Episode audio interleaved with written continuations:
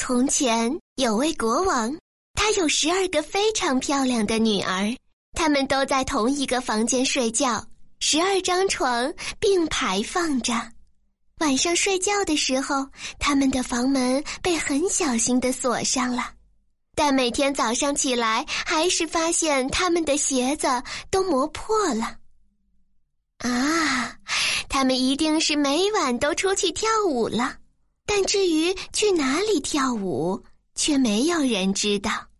于是国王通告全国：如果有人能解开公主们的秘密，找出公主跳舞的地方，他就可以娶一位他最喜欢的公主作为妻子，还可以继承王位。不久后，邻国来了一位王子，他受到了热情的接待。晚上，他被带到公主们隔壁的房间。公主们热情的送给他一杯葡萄酒，他喝完立刻睡着了。接着两个晚上都发生了相同的情况，王子没能解开这个谜。继他之后，又有好几个人来试过，结果也都没有找到。一天，一个退伍士兵恰巧经过，他看到了国王的通告，便决定试一试。经过树林时，他遇到了一位老婆婆。老婆婆问他要到哪里去，这位老兵回答说：“我打算去探听那些公主跳舞的地方呢。”老太婆一听，说道：“对对，这不是什么难事儿，只要留心不喝公主给你的酒，并且在他们要离去时，你假装睡熟了。”临别，老婆婆送给她一件披风，说道：“只要你把这件披风披在身上，他们就看不见你的踪影了。然后你就可以跟着公主到他们去的任何地方。”老兵听了这些忠告后，决定去试一试自己的运气。他来到国王面前，说愿意接受这项冒险的任务，和其他应试的人一样。他也受到了热情的款待，国王还下令把漂亮的王室礼服给他穿上。到了晚上，他被带到了外室。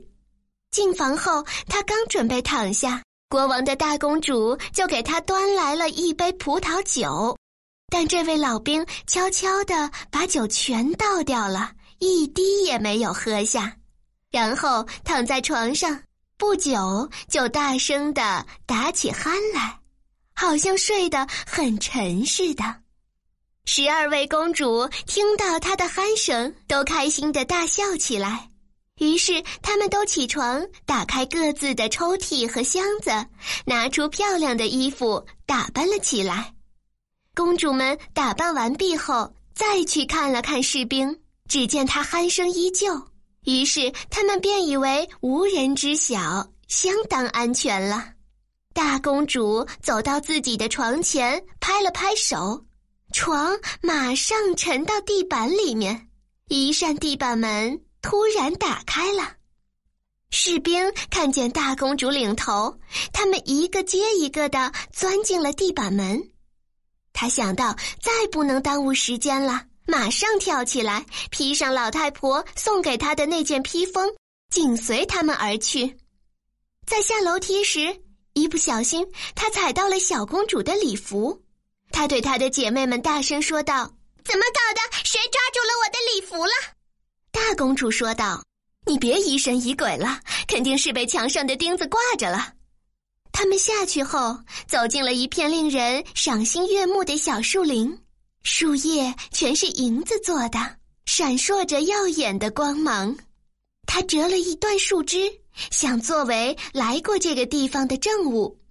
不料树枝咔嚓哗啦发出声响，小公主吓了一跳。我还是觉得反常。你们有听到这声音吗？大公主说：“没有，你别想那么多了。”说着，他们又走进了另一片小树林。这片树林的叶子都是金子做的。再往前，到了第三片小树林，所有的叶子都是用光彩夺目的钻石做的。士兵每到一片树林，都要折下一根树枝留作证物。每次也都发出了咔嚓、哗啦的声响。这响声总是使小公主担惊受怕。他们不停地往前走，最后来到了一个大湖边。湖上有十二条小船，每条船上都有一位英俊的王子。他们似乎一直在这儿等着公主的到来。到了岸边，每个公主都各自上了一条船。士兵跟着小公主上了同一条船。当他们在湖上划动小船时，与小公主和士兵在一条船上的那位王子说：“怎么会是这样啊？好像这船今天特别重似的。我尽力划动，船却没有平时前进那么快，我都累坏了。”小公主说：“这只是天气有点暖和，我也觉得非常热。”湖泊的对岸矗立着一座美丽的宫殿，宫殿里灯火辉煌，从里面还传来了愉快的音乐，有管声和号声，还有喇叭声。他们上岸后一起走进宫殿，十二位王子都开始与公主们跳起舞来。每当有公主端起葡萄酒时，士兵总是暗暗上前将酒喝完。待公主把酒杯端到嘴边时，杯子已经空了。见到这样的情况，小公主就更担忧了，但大公主却总让她别乱出声。舞会一直持续到凌晨三点钟，直到所有的鞋子都磨穿了，他们才念念不舍地离开。王子们又用船把他们送过湖来。这次士兵上的是大公主的那条船，到了湖岸，公主和王子互相道别，他们答应第二天晚上再来。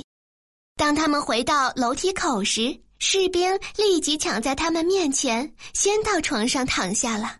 当这十二位公主拖着疲惫不堪的身子慢慢上来时，立刻就听到了士兵的鼾声。他们都放心的回去睡觉了。第二天早上，士兵对昨晚的所见所闻只字不提，他还想多看几次这样的奇遇，所以接下来的两个晚上，他都跟着公主他们去了。每一次，公主们都跳到舞鞋坏了才回到卧室。第三个晚上，士兵拿走一只金杯作为证物。第四天。士兵揭开秘密的期限到了，他带着三根树枝和那只金杯来到了国王面前。他告诉国王自己所看到的一切，并拿出了三根树枝和金杯给国王看。国王把公主都叫来，问他们士兵说的这些是不是都是真的。他们眼看一切都已经被发现。再否认所发生的事儿也没有用了，只好全部承认了。秘密终于解开了。国王问士兵：“他想选择哪一位公主做他的妻子？”他回答说：“我年纪不小了，你就把大公主许配给我吧。”于是他们当天就举行了婚礼。士兵还被选定为王位的继承人。